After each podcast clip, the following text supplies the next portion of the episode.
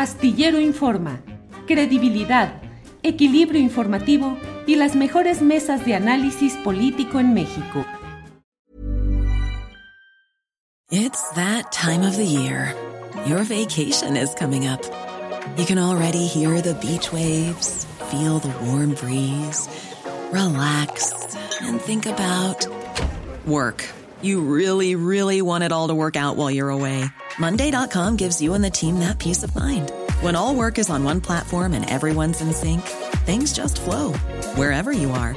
Tap the banner to go to Monday.com. Hey, it's Ryan Reynolds, and I'm here with Keith, co star of my upcoming film, If, only in theaters, May 17th. Do you want to tell people the big news?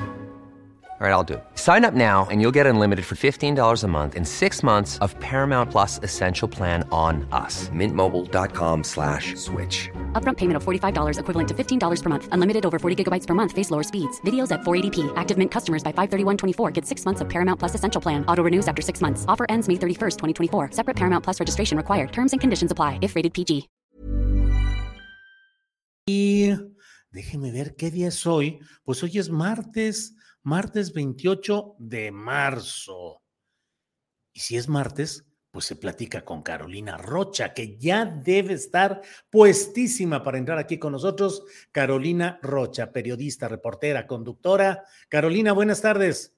¿Cómo estás, mi querido Julio? Oye, ya te andaba yo distrayendo. No sé si viste que te acabo de mandar un mensajito en el WhatsApp. Sí, sí, por eso un poquito me trabé aquí a la hora de la presentación, porque estaba al mismo tiempo leyendo, dije, ¿qué me mandó ahorita? ¿Qué es? Oye, ¿qué es esa? Te mandé, a ver si se la vamos a poder mandar a... ahorita yo se la envío. Porque estaba yo antes de entrar contigo viendo lo que era tema en, en Twitter, porque tú sabes, en este país la información vuela a una velocidad que no acabas de digerir un tema que ya te, anda, ya te andas comiendo otro y es una cosa tremenda. Entonces, el día de hoy nos despertamos con una gran entrevista en la jornada, mira qué listo, ¿eh? de Marcelo Ebrard en la jornada, que es más cercana a Claudia, eh, más como de la izquierda izquierda y no de los de, los que se hacen como que son y que luego no son tanto, los oportunistas, como les dicen malamente, tenía su entrevista, hablaba de la encuesta, como tú ya sabes, no es que estén futureando, es que el 2024 ya es presente y si siguen así va a ser pasado. Ya parece que ya vamos a tener presidente antes de que siquiera exista el voto. Y luego te dije te mandé un tweet que. Pero espérame, déjame poner esta fotografía. Creo que ya está, Andrés. A ver. La foto, ahí está. Te dije, Marcelo esa es la foto del día. Con Samuel García visitando la que será la Giga MX de Tesla en Santa Catarina, Nuevo León. Será la que consuma menos agua de toda la industria automotriz. ¿Y por qué la foto del día, Carolina? Explícanos. Por todos los subtextos que hay. Ya luego vamos a hablar de otras cosas. Pero bueno, Marcelo, obviamente sabemos, está en un cabeza con cabeza con Claudia Chainbaum para ver quién se queda con la candidatura de Morena. Pero el problema es que si si en esa encuesta el asunto no le favoreciera a Marcelo Ebrard, mucha gente que es muy mala y muy intrigosa y que le gusta especular y que nació para hacerle especulero, este, pues tú muy bien sabes que dicen que podría pasarse al movimiento ciudadano de Dante Delgado, este, pues porque son muy cercanos, porque Dante Delgado cuando tuvo esta crisis tremenda con Peña Nieto, Marcelo Ebrard, porque es el que da a conocer los, este, pues sí, los derechos de propiedad o, filtra de alguna manera la propiedad que había de, de la Casa Blanca de la gaviota que se le había dado el contratista de Peña Nieto, pues quien lo cobijó le dijo yo te hago diputado, yo te hago lo que tú quieras, mi amor, fue Dante Delgado con quien es muy cercano, que Dante está muy peleado con López Obrador. Entonces todo el mundo siempre le apuesta, sobre todo la oposición o el antimorenismo, le apuesta a que hubiera una gran escisión en Morena y que se nos vaya para allá Marcelo Ebrard incluso Monreal, aunque Monreal no es tan fuerte, no, no, no tendría el arrastre, y que se fuera al movimiento ciudadano. Entonces, si volvemos a la foto, vuélvela a poner, con Samuel García. A ver, ahí va. Tiene, su cosa bonita. En primera, porque se ven naranjas. se ve naranjas o colorado. ¿sabes? Tú, tú bien El cabello se le ve naranja a Marcelo Ebrar, como que el tinte original de su cabello sí se va naranjizando. ¿Verdad? Se va naranjizando. Y la otra es, está muy sonriente ahí, Samuel. Pero para que veas que nunca hay tantas casualidades, el día de ayer hubo una entrevista de Dante Delgado que lo empezaron a interrogar sobre Samuel García si podía ser candidato a la presidencia por el Movimiento Ciudadano o Colosio. ¿Y qué respondió don Dante? ¿Qué dijo? voy a poner, ah, no tengo mis lentes naranjas, qué lástima, me los iba a poner. Dijo, no, él tiene un compromiso con los regios, y él va a tener que estar ahí los seis años y ya también déjenme en paz a Colosio, que no hay que protegerlo. De él no lo descartó al 100%, pero dijo ya no lo presionen. Entonces, si no es Samuel y junto a él está otro Marcel Ebrard. Samuel y Marcel. Oye, Carolina, pero es que todo lo que estás diciendo y qué interpretación le das a los amigos que se vieron en Casa Jalisco, Claudia Sheinbaum, que fue recibida por el, el, mismísimo Enrique Alfaro y que dijo una foto con mi amiga. Yo escribí incluso en mi columna astillero, puse Enrique saluda Alfaro, porque es como si Enrique saludara al faro de Morena, el faro de luz que guía a las embarcaciones, que es ahora esto. Andan muy movidos los de Movimiento Naranja, Carolina. Es que el Movimiento Ciudadano está muy movido. Justamente ahí está el asunto.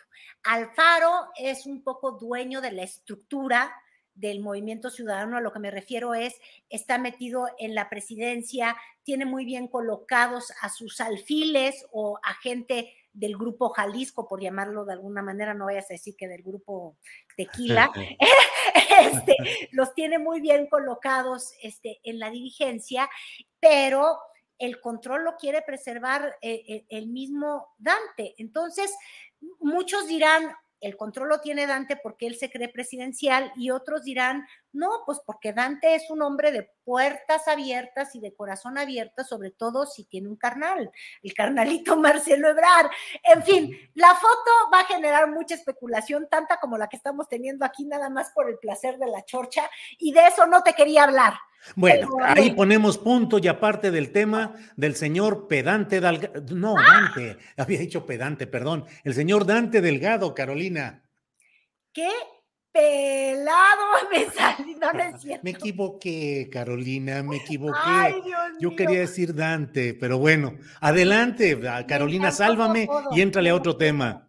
Oye, y el león cree que todos son de su condición. Y entonces yo te mandé esta mañana también los tweeties que puso Luis Carlos Ugalde, que está muy preocupado. Ves que él ahora preside integral y allá hace estudio electoral.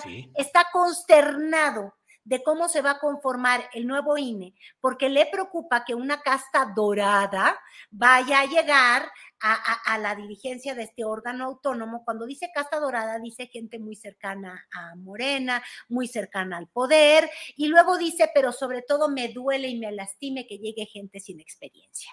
Y yo hay veces que quiero decir que hay que tener tantita M no voy a decir que tantita madre, no soy tan mal hablada. No, no, no, no, Hay que tener tantita memoria, Julio.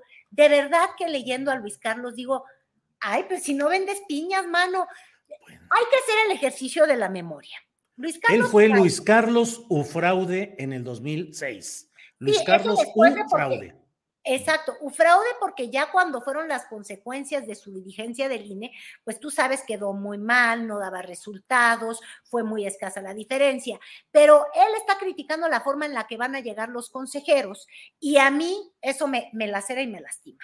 Uno, porque aunque él ha negado que él llegó con el apoyo y el empujón del Bester Gordillo, pues estaría muy difícil negar ese pedacito de historia muy propia de él. Pero está bien, no especulemos, vayamos a lo que es.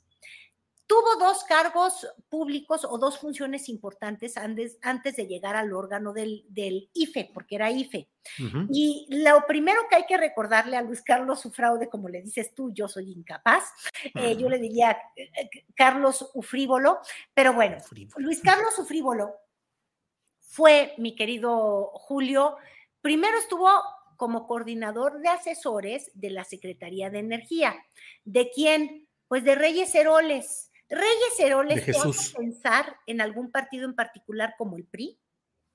Jesús Reyes Heroles González Garza, hijo del ideólogo e histórico del PRI. Exactamente, y trabajaba en ese entonces para el presidente Ernesto Cedillo.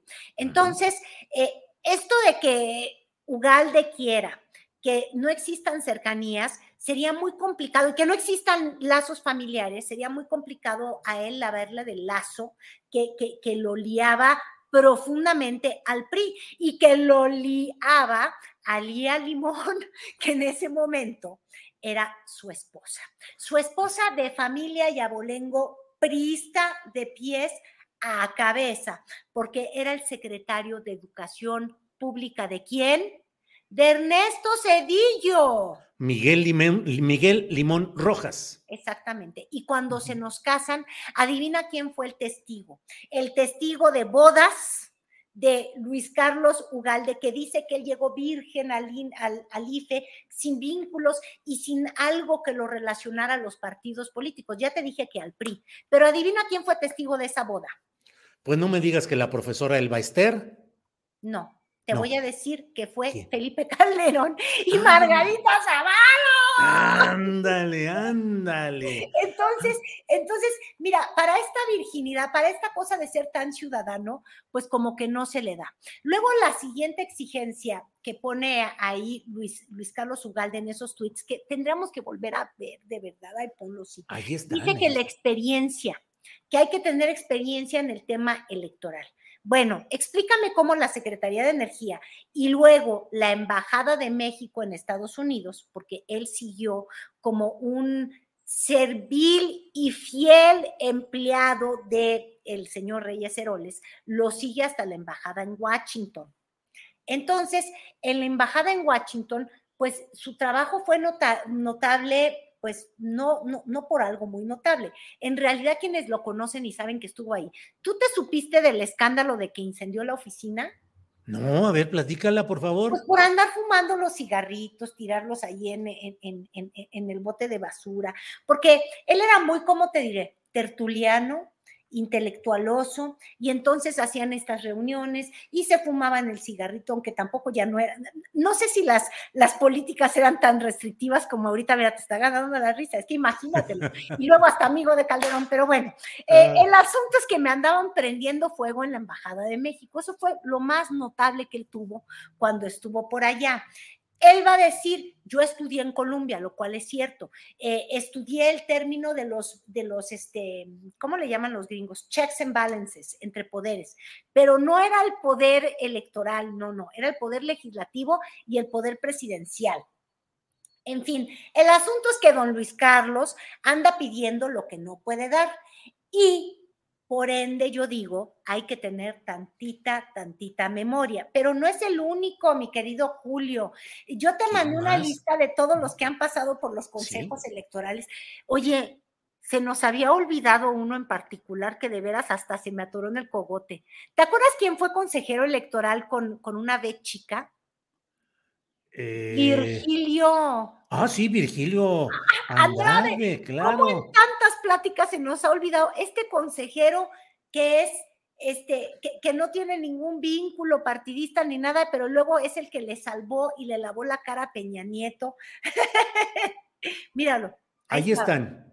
Santiago Krill, que es más panista que el PAN, José Agustín Ortiz Pinchetti, que se le ha de caer muy bien al presidente López Obrador, pero estaba ligado al PRD, a la izquierda. Miguel Ángel Granados Chapa también, oye, fue hasta aspirante a ser gobernador de Hidalgo por, Por el, el PRD. PRD. Entonces, ¿por qué nos vienen a inventar? Mira, este, ah, este no es el Orcasitas, o sí es, no. Este es No, no, es otro, este es otro. pero también. Molinar Orcasitas fue consejero del INE, si bien estoy, estoy equivocada, también panistista.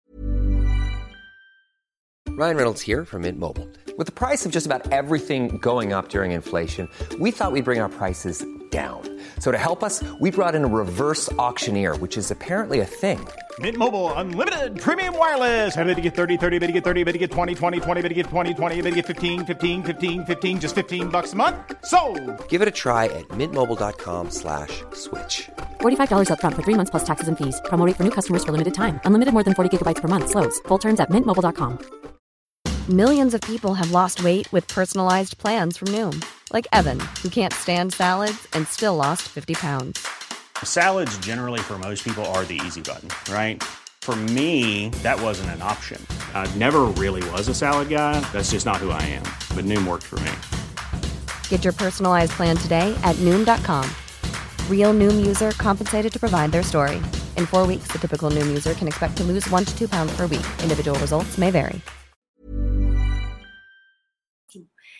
Es decir, nunca ha existido esta distancia de las cuotas de partido dentro del instituto electoral, llámese nacional o consejo, o consejo electoral, ya sabes, porque el cambio de INE, IFE y whatever, los nombres que le ponen. Emilio Cebadúa, mira, bien metido ahora en la cárcel.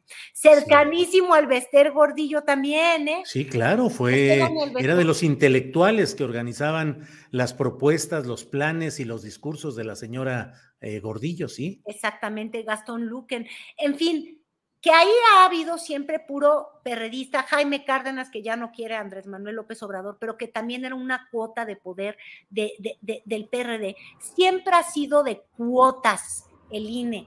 Y de cuates, pues yo me imagino que también, ¿verdad? Porque luego ahí siguen, eh, eh, ellos logran usar al INE como un trampolín para continuar sus carreras este, políticas. Alonso Lujambio, Panista, absolutamente. panista Claro. y luego tuvo cargos políticos con, con- con Felipe Calderón. En fin, el rosario no se acaba y yo ahí sí quiero tener. Cambiemos, un- Andrés. Ah, ahí yo sí quisiera, mira, Virgilio Andrade, de quien hablábamos, yo sí quisiera hacer un gran énfasis en lo siguiente. Tanto nos cantaron y nos dijeron los que hoy se vomitan en cómo va a estar conformado el nuevo órgano electoral. Tienen razón.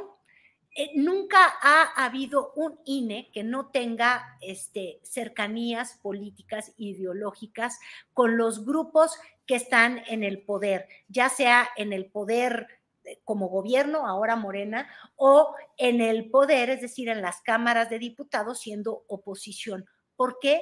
Porque es un defecto que tiene de raíz el Consejo Electoral y es algo que se tenía que reformar. Pero adivina qué, los que más gritan hoy, los que más están asqueados con ellos son los que nos dijeron, no en una ocasión ni en dos ocasiones, marcharon y por millones y con éxito para decirnos que, mi querido Julio, el INE no se toca. Si el INE no se toca, no se llamen a sorpresa de que van a tener consejeros a modo de los partidos políticos, porque son los partidos en la Cámara de Diputados quienes los eligen. El INE no se toca, las cercanías no se tocan ni con el pétalo de una rosa. Yo eso lo quería de veras insistir contigo y decirte tantita madre.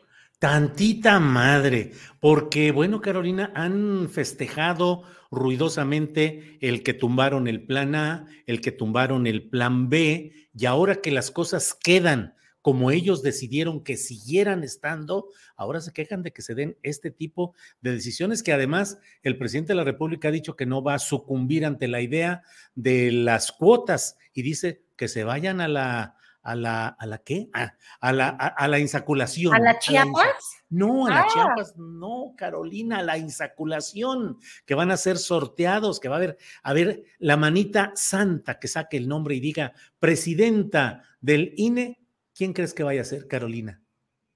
Pues yo creo que podría ser quizás la, la, la hermana de la secretaria del Trabajo, eh, también hija de una de las fundadoras de Morena y que además quiso ser presidenta de Morena, para que veamos realmente los cercanos que, que, que, son muchos de estos perfiles con Morena. Y obviamente yo creo que si vamos a llamar Consejo Ciudadano a estas cercanías tan, tan, tan tremendas, pues, pues sí deja mucho que desear. Pero yo ahí quiero insistir, esto ocurre y ha ocurrido desde el primer consejo electoral que tuvimos con los consejeros ciudadanos, porque siempre han sido cuotas de partidos. El asunto es quién está en la cúpula en ese momento. Cuando estuvieron los panistas, tuvieron sus lujambios, este, cuando estuvieron los priistas, tuvieron sus Virgilios Andrades, em, eh, y así, pues sí, va cambiando y la falta de voluntad de tocar al INE es la que va a perpetuar ese asunto. Y luego ahí te va la otra, también vamos a perpetuar los terribles y tristes hábitos que hemos tenido con, con, los cines, el de Ugalde, que permitió una intervención grosera y grotesca del presidente Vicente Fox, tanto así que el mismo Trife dictaminó que hubo una actuación indebida desde el gobierno para favorecer a, Felipe Calderón. Entonces, eso ocurrió y yo, al menos al escuchar la mañanera de ayer y la de hoy, cuando uno ve al presidente llamar de manera tan abierta a no voten por los conservadores, a llamar al estos no deben de ser votados, pues de alguna manera me recordó, yo no sé si a ti, Julio, esta intromisión indebida del presidente Fox sin que hiciera nada al respecto al eh, el, entonces Consejo Electoral y como posiblemente no lo va a hacer el nuevo, el nuevo INE eh, conformado con sus nuevos miembros, porque hay un problema de raíz en ese Consejo Ciudadano que creo que fue muy importante para dar el paso a la democracia, que fue muy importante para la alternancia en el 2000, pero Julio, estamos hablando de 2000, ¿en qué año estamos? 2023, 2024, una institución que no es reformada y ajustada en 25 años, en un cuarto de siglo, me parece que es una institución que se hace vieja, digo, eh, 25 Oye, Carolina, años, un cuarto de siglo. Claro, estamos, vamos a entrar ya a la parte final de esta sección y tendrás que decir adiós, pero ¿qué opinas del adiós? De Lorenzo Córdoba, que ya se despidió de su equipo en el INE y les dijo adiós, hasta siempre. O sea, cheguevaresco el propio eh, Lorenzo Córdoba. Ah, ya no sé en qué andaba yo poniéndole Lorenzo Pocahontas. Digo, porque nunca vamos a olvidar su intervención, ¿verdad? Carolina, tú decir las cosas aquí, yo escuchar y nosotros escuchar lo que tú nos digas este señor que por primera vez descubrió que en nuestro país habían varios grupos indígenas y como que eso no le gustó tanto. Fíjate que Lorenzo Córdoba, em, a su paso por, por, el INE y sobre todo los últimos tres años en los que se le dio este descalabro, yo te diría incluso emocional, en el que dejó de ser árbitro, a, a mí me deja una sensación de pena brutal porque mm, tenía un apellido que era muy importante cuidar, eh, que era un apellido muy ligado a la izquierda, porque Lorenzo Córdoba también llegó como una cuota de izquierda a, ese consejo. Y pues ahora sí que usted disculpar, le dio en toditita la madre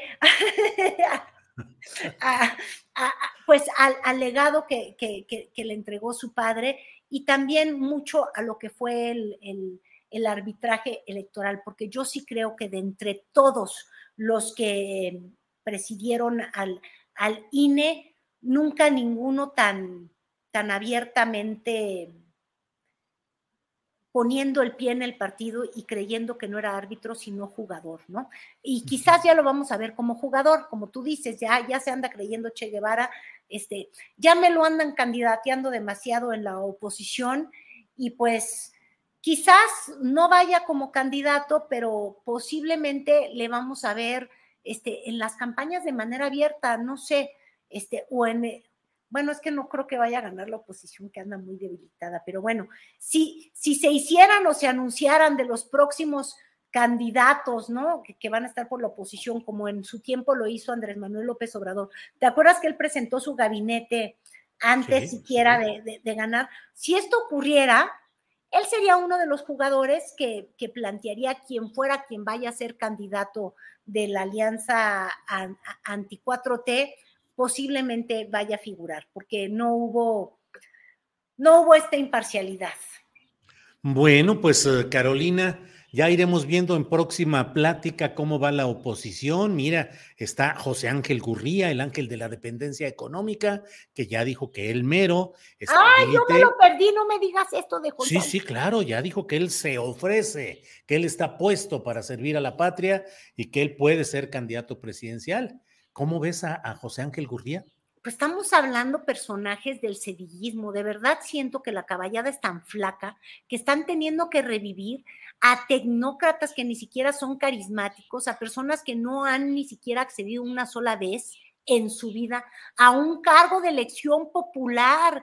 Julio, este, me, parece que, solamente habla de la, pues sí, de la pobreza eh, de candidatos y de perfiles eh, que ha tenido la, oposición. Y yo creo porque, que, esto es porque no han sabido ni siquiera comprender lo que son liderazgos populares o dentro de la ciudadanía. Eh, pareciera que la oposición está condenada a, ver a nuestro país desde escritorios, desde probetas, este, un poquito al estilo Gurría, Em, que, desde, desde París siempre pudo, sí estaba en París, ¿no?